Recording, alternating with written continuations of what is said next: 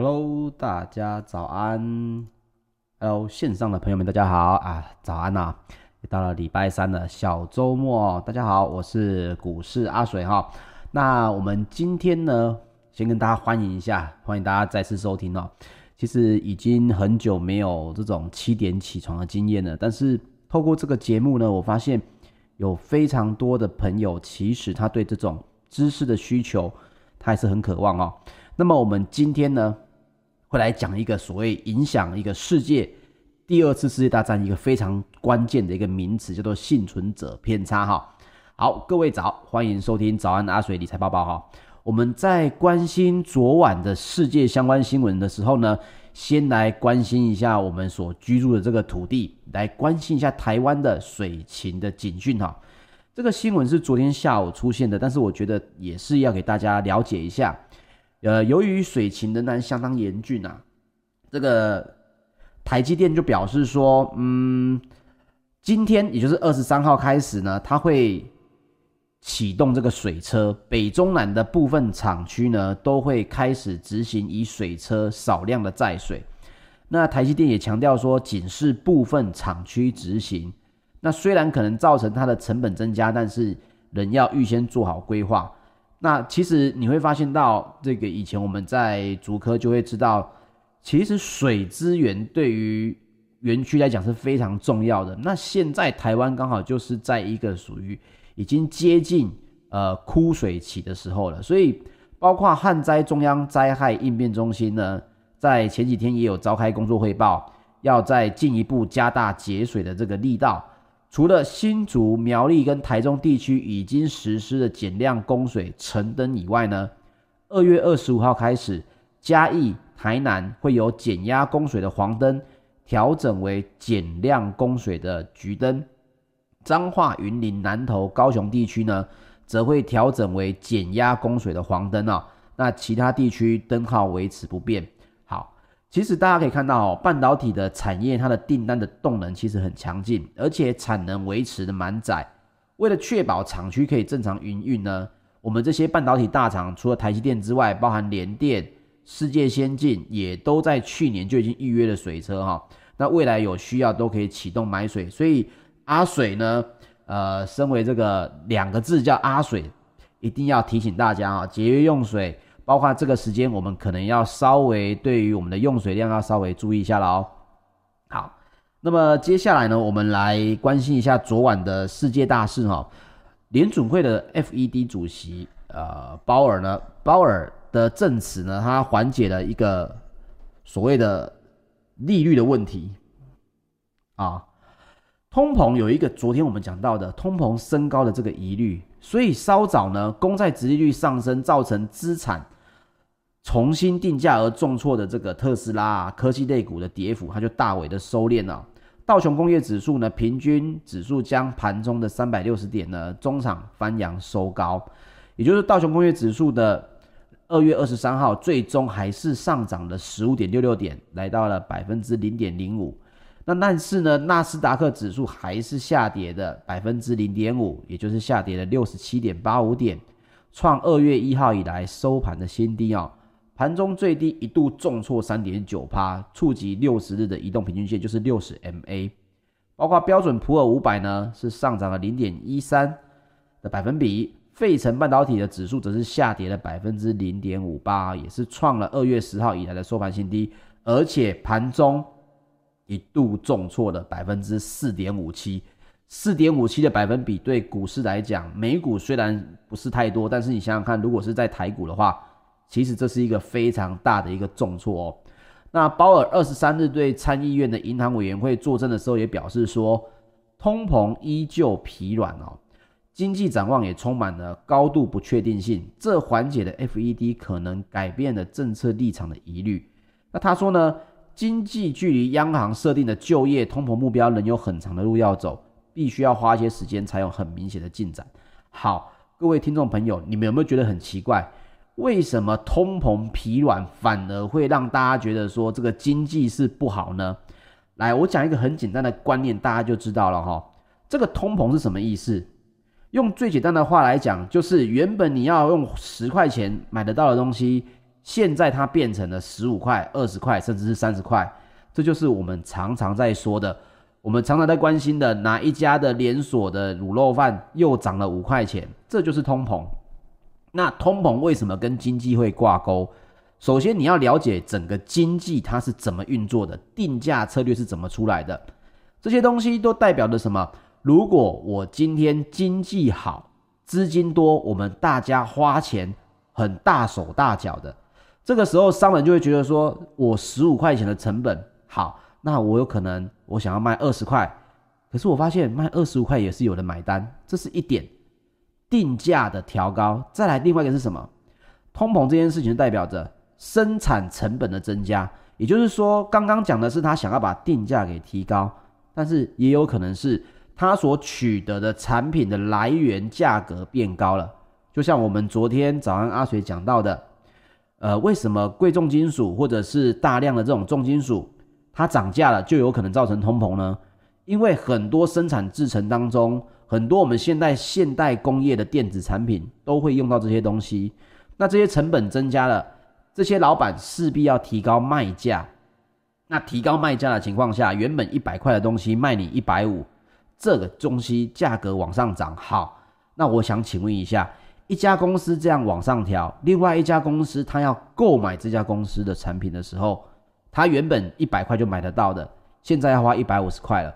那他自己生产的产品是不是也要在网上调高这个售价呢？所以一来一往，每一个只要是在这个经济上面有遇到通膨问题的这些商家，全部都会把他自己产品的售价往上调。那这个最简单的就是这个通膨的概念。当然，通膨它的影响，它是一个非常长期的一个资金化货币，甚至跟汇率会有所挂钩的一种情况。可是现在的美国就是在讲说，包括鲍尔他为什么会说，诶，其实经济还是疲软，所以通膨呢不会这么快的出现。这就是在跟大家讲说，他们认为经济不会这么快好转。一旦经济快速好转的话，反而就会让通膨很快速的出现。那么这一些我们刚刚讲到的，可能会有很大的生产成本的这些高科技产业啦，或者是民生用品业。也都会有所谓的影响哦，所以这个通膨的观念，大家要稍微知道一下。这个全世界的经济这样走，到底跟我们会有什么样的关系哈？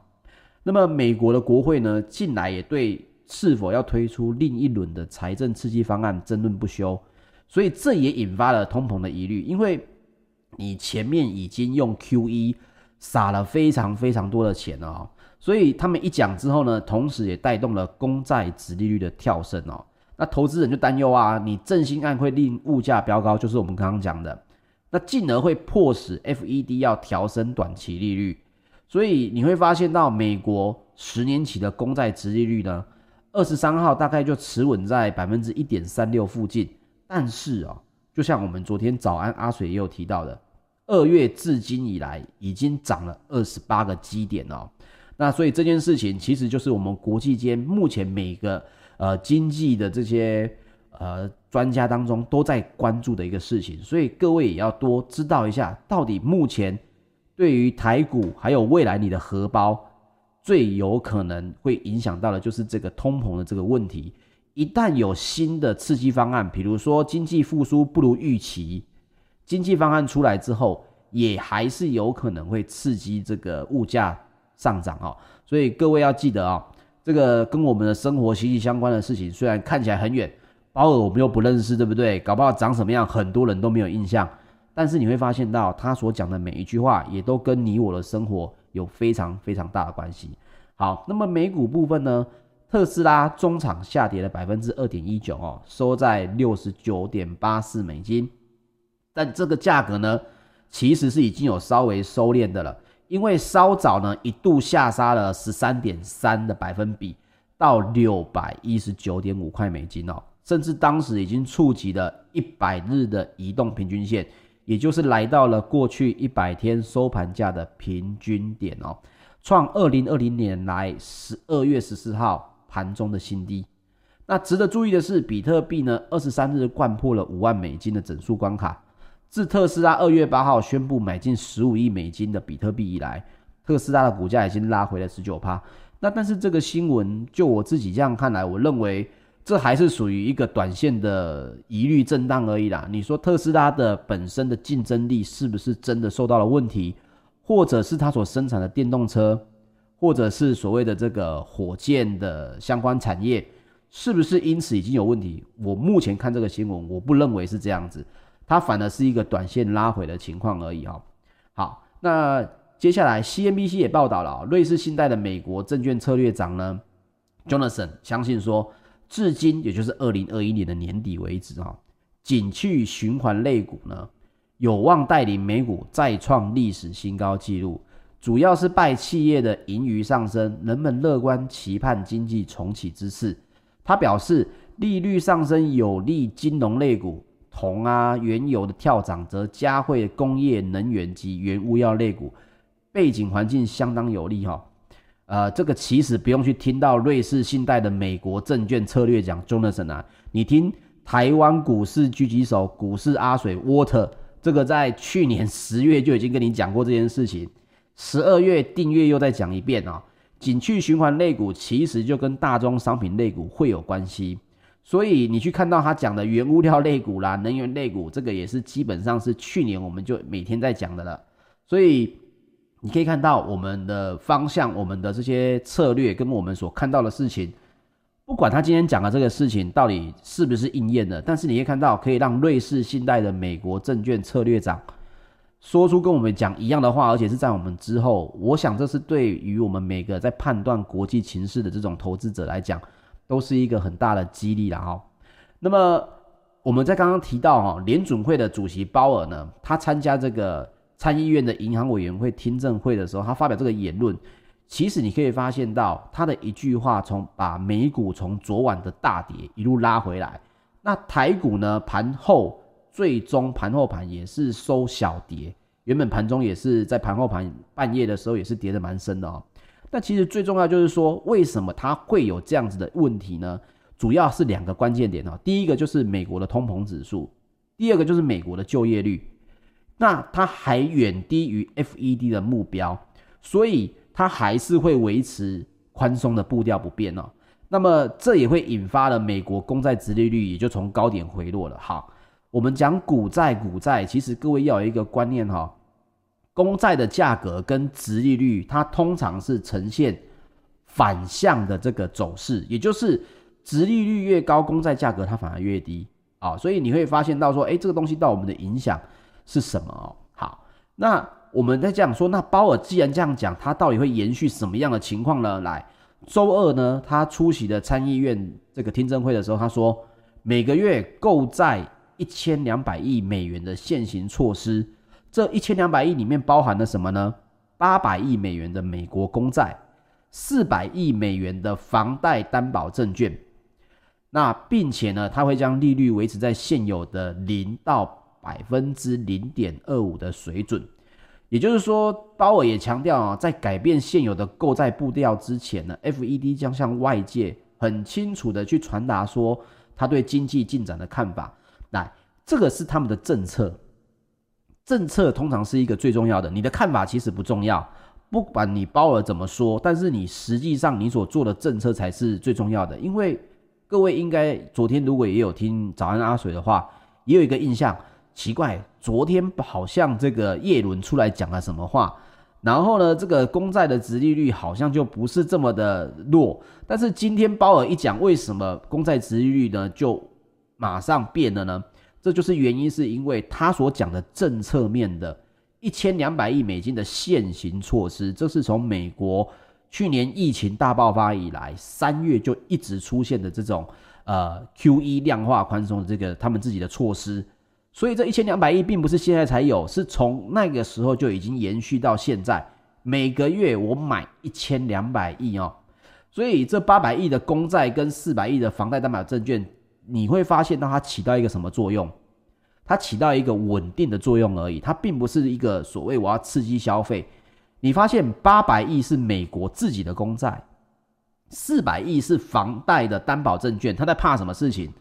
他在担心美国的这个房产税啊，美国是有一个房产税的，包含每一周它的这个利率都不一样。那么如果今天你住了一个豪宅，你买得起，但是你缴不起房产税，那对不起，我们的政府呢就会把房子给收回来。而且如果你缴不出房贷，那也很抱歉，我们也会收回来。他在避免什么事情？他在避免二零零八年的次贷风暴。虽然次贷风暴之后已经把这种所谓的债转债，也就是重新包装给另外一个银行来分摊风险的这个方式呢，已经大幅减少了，因为他们在二零零八年的这个次贷风暴，就是出现一个什么情况？每个人都把这种所谓不会倒的这种刺激的贷款呢，把它转包成另外一种商品，再卖给别的银行。那别的银行也觉得这东西虽然经过包装，但是它不会倒，谁会缴不起房贷呢？谁会大幅缴不起房贷呢？所以当时他们的观念就是，既然被包装了，我就买回来，我再包装再出售。所以当时候才会像是一串肉粽一样哦，一拎一家倒了，就后面全部包括雷曼兄弟全部都趴了。现代现在当然是减少这种风险的，但是它还是有四百亿美金在做房贷的担保证券哦。那么鲍尔也同时说了哈，给各位一个观念，跟去年的疫情爆发相比呢，美国的失业人口增加了一千万人。而去年十一月到今年的一月，美国每个月仅新增了大概两万九千个就业机会。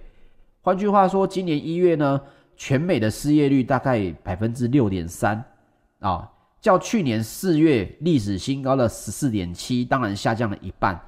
但是啊，各位记得一件事情，所得落在最后面那四分之一的人口呢，失业率高达百分之二十。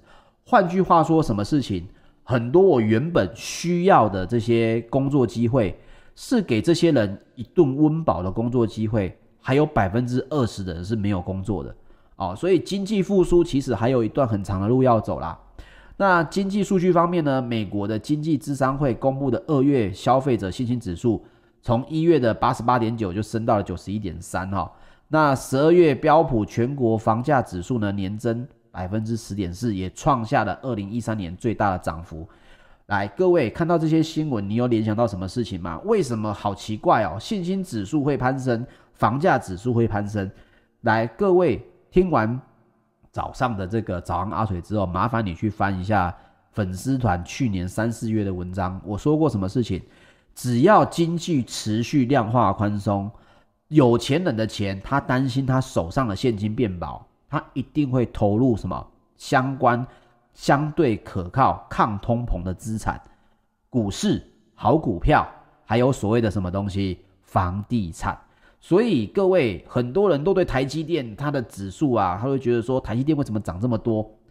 你有没有想过，台积电的涨高并不完全是因为台积电真的做得很棒。就我当年在竹科认识的台积电，呃，股市阿水以前在。竹科就专门在负责台积电绝大部分厂区所有的跟产线相关的 Solaris 系统，全部都是我一个人来负责。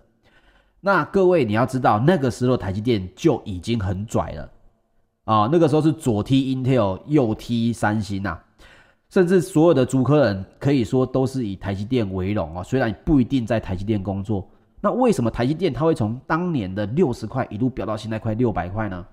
其实就是这个原因。当你发现到通膨疑虑的时候，聪明的人就把钱转到了相对抗通膨的产品。哦，再讲一次啊、当你发现有通膨疑虑的时候，聪明的人、有钱的人，他会把他的钱转到相对抗通膨的产品。那你说，可是我不是有钱的人啊，我也不是需要转移资产的人啊。各位，这是赚钱机会啊！财这个金钱的流动过程当中，一定会创造所谓的。你可以趋炎附势，这边的趋炎附势不是坏事哦。你可以看到这些人因此把钱转到哪个地方去，对我们这些一般的中产阶级来讲，就是一个非常看到，你可以看到一个机会，是非常适合我们去跟随着这些大鲸鱼往哪个方向游，我们这些小虾米可以跟上的哦。所以各位看新闻一定要知道，好，那现在呢？你会发现到鲍尔他持续说，我们每个月一千两百亿的这个宽松的这个量化购买的这种方式不变，也就是换句话说，趋势改变了吗？趋势还没有改变哦。所以这就是我们希望给大家从新闻里面可以看到的一个观点。那最后呢，纽约的交易所四月的原油期货呢，二月二十三号收盘下跌了零点零三美元，这是因为美国的页岩油的生产商正在慢慢生恢复生产哦。可是这件事情，我觉得它也是一个短期的波动而已啦。毕竟美国的页岩油对他们来讲已经不是经济物资，而是战略物资了。也因此呢，包括它的恢复生产能不能带动油价还会很大幅的回落。我个人是认为有点疑虑的哈。好，我们的新闻就先讲到这里。我们来讲一下我们一个影响所谓的二次世界大战非常大的一件事情是什么事情？幸存者偏差。来，我们今天的知识加油站就要讲幸存者偏差。什么是幸存者偏差呢？各位，我们常常在新闻或者在很多报章杂志里面会看到。很多一般的民众成功了之后，比如说他做生意投资成功了，呃，开个鸡排店呐、或者是投资成功了也都可以。他在受到报道的时候，他会讲到说，哇，当年他是怎样怎样，然后后来呢，他做了什么事情，他听了哪个伟人说的话，于是呢，他发现他成功了，哦，他慢慢这样子一步一步走过来了。那么这件事情大家都会去学习，说我们要向成功的人学习，对吧？可是各位，你有没有记得一件事情？沉默的数据是什么？来，我们讲一个故事哈。幸存者偏差其实是当时在二次世界大战的时候啊，美国的哥伦比亚大学的一个统计学的教授，当时他就应了军方的要求，他说：“你可不可以帮我们想一下哈？因为我们的飞机呢，飞过去这个德国轰炸的时候，我们都会被这个地面的防空武器打到。那飞机要怎么加强防护，才能够避免被炮火击落？也就是说，你可以受伤，但是你必须要可以飞回来。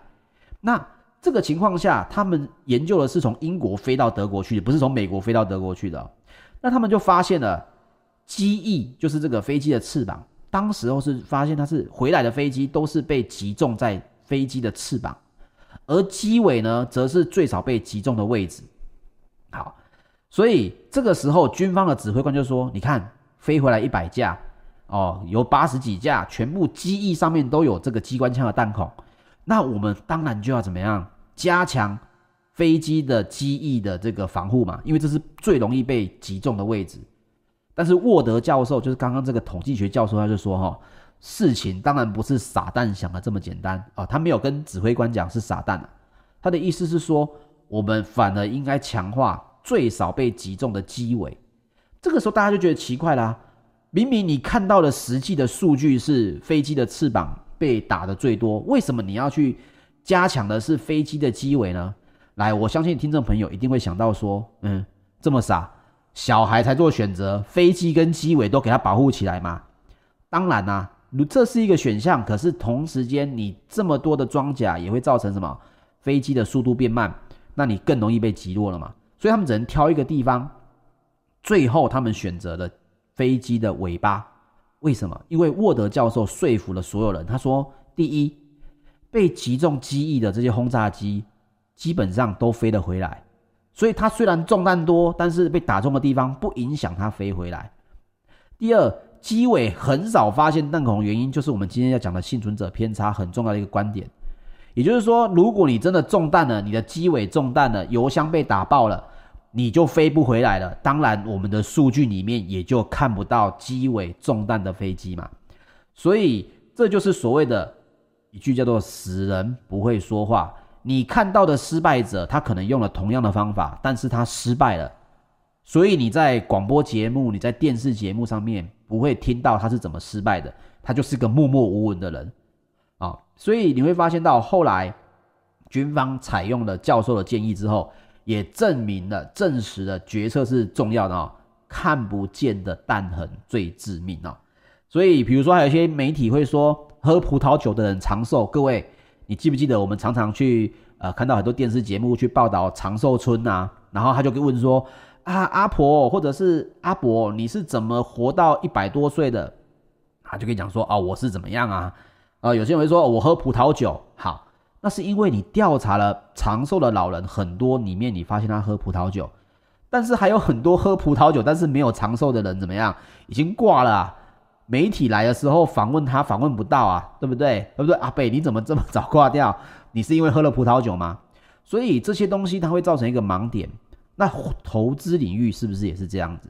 你们想想看啊、哦，今天股市阿水上了二零一五年十月号的封面，有没有可能我就是一个幸存者偏差的例子？诶，这是有可能的哦。所以我们看到很多成功的投资者去谈论投资经验跟方法的时候，请你先看一下这个投资者他是经过了哪些年份。比如说二零零六年、二零零七年股市大好，那个时候股神老师很多。最近这几年股神老师也很多。那有没有经历过真正的大跌呢？有没有真的经历过从一万点不是跌到九千点，是跌到五千、六千之后？还存活在市场上的人，诶，这就比较有参考性了。那另外一个要避免幸存者偏差的一个方法，就是你去看到投资，你一定要去了解到这个老师的方法，他有没有经过长时间的回测。比如说，好，老师可能是从二零一八年开始操作，而他操作了两年，他赚很多，那因此他不工作了。那有没有把他的方法？放到二零零五年，放到二零零七年，甚至放到二零零八年，去看一下是不是这位老师的方法在那个年份或者在长期的回测之下依然可以存活。好，所以这就很重要了。所以这些东西，包括成功学啦、投资学啦，都会很容易让没有想要回测，因为大家听了就算了嘛。但是你要记得，如果你今天真的想要花钱跟一个老师，或者是今天想要跟一个人学习，包括我自己，我很怕我自己就是幸存者偏差的案例。我有可能只是好运吗？我就这么 lucky，每一次的选股刚好我压重仓的时候，我的选股都是正确的。但有没有可能，其实跟我一样的看法的人，他的投资其实是失败的呢？我自己也担心这件事情。所以为什么后来我在开课的时候，或者我在讲课的时候，我一定很强调所谓的呃回撤，而且是要委托别人回撤，你不是自己测啊。你自己测，你可能会觉得说，反正没有差嘛，我随便调整一个参数，让数据好看一点，总不能老是站上去打自己的脸。那像我就是委由这个嘉实帮我回测。那嘉实是台湾，呃，嘉实资讯是台湾的这个，它应该是新贵还是上柜的这个公司。那它台湾呢有百分之八十的法人单位，包含各位你所知道的这种呃大型的操作投信基金。也都是采用他们家的软体啊，所以如果你今天有心想要做投资这一块，避免你自己是幸存者偏差，包含什么时候？你如果想要离开这份工作啊，你现在可能在前往公司的路上，你如果想着说我最近赚很多钱，我想要离开这份工作，先想想你有没有可能是幸存者偏差的其中一员，就是你特别幸运，但其实你的方法不怎么样。哦，我并不是要批评大家的方法，而是说避免自己有这样的误区。毕竟你离开了职场之后，如果你离开像阿水这么久，你想要回去，除非你的技术是真的这个市场还缺乏的，否则大家在聘用上面一定会有疑虑哈。也因此，我们有几个重点跟大家总结一下哈。第一，在投资领域呢，我们改变不了生存偏差的生存者偏差的现象，我们可以努力不要去盲从。看到谁成功了，不要去说哦，那我就用他的方法。先看看他的方法在其他时期通不通用。第二，包含了基金啊、私募啊，还有个人投资者的能力评价，要看长期的哈，最好是跨越多个经济周期的。比如说，曾经像像我阿水，我二零一一年我也遇过，二零一五年我也遇过，而且是公开的跟大家讲过，说我怎么避开的。那这样子就代表说我有经历过真的所谓的大空头。那这种有经过多个经济周期的业绩记录就是比较好的。再来，为了要使你的样本更反映事实哈，你应该去收集失败的案例，包含各位在这个工作上面，比如说有一些方式，你可能也要去想着反向的一些例子哦，并不要说你跟你老板在报告的时候全都是用很正向的例子，你也可以去归纳一些失败的例子。来告诉他说，一对有人曾经导入我们这个系统，但是他失败了，他的失败点在哪里？哦，这样子的数据会相对于对于一些高层主管，包含像我自己以前是 IT 的主管，我自己在听所谓的呃这些厂商在介绍的时候，他有没有讲这件事情，对我来讲会认为呃非常的重要，因为这是一个我认为你有没有去隐瞒一些数据，或者你有没有站在我的角度替我想的这个事情哦，所以必须要有一些反向的样本来做参考哦。那因此呢，各位也不只是要向成功的人学习，也要向失败的人学习，他是怎么样不小心失败的。他有没有踩过一些我们有可能接下来会踩的点？这就是在投资、就业，还有包括你在一些事情计划的发展上面很重要的一个过程。好，三十分钟实在非常的快哦，想要跟大家分享更多，时间也差不多了。我们的早安阿水理财报报呢，今天已经到八点半，我们明天早上一样准时的七点五十五分，我会用音乐叫醒大家，八点准时开始。好，我是股市阿水，每天早上给你最精彩的理财早餐，我们明天见，拜拜。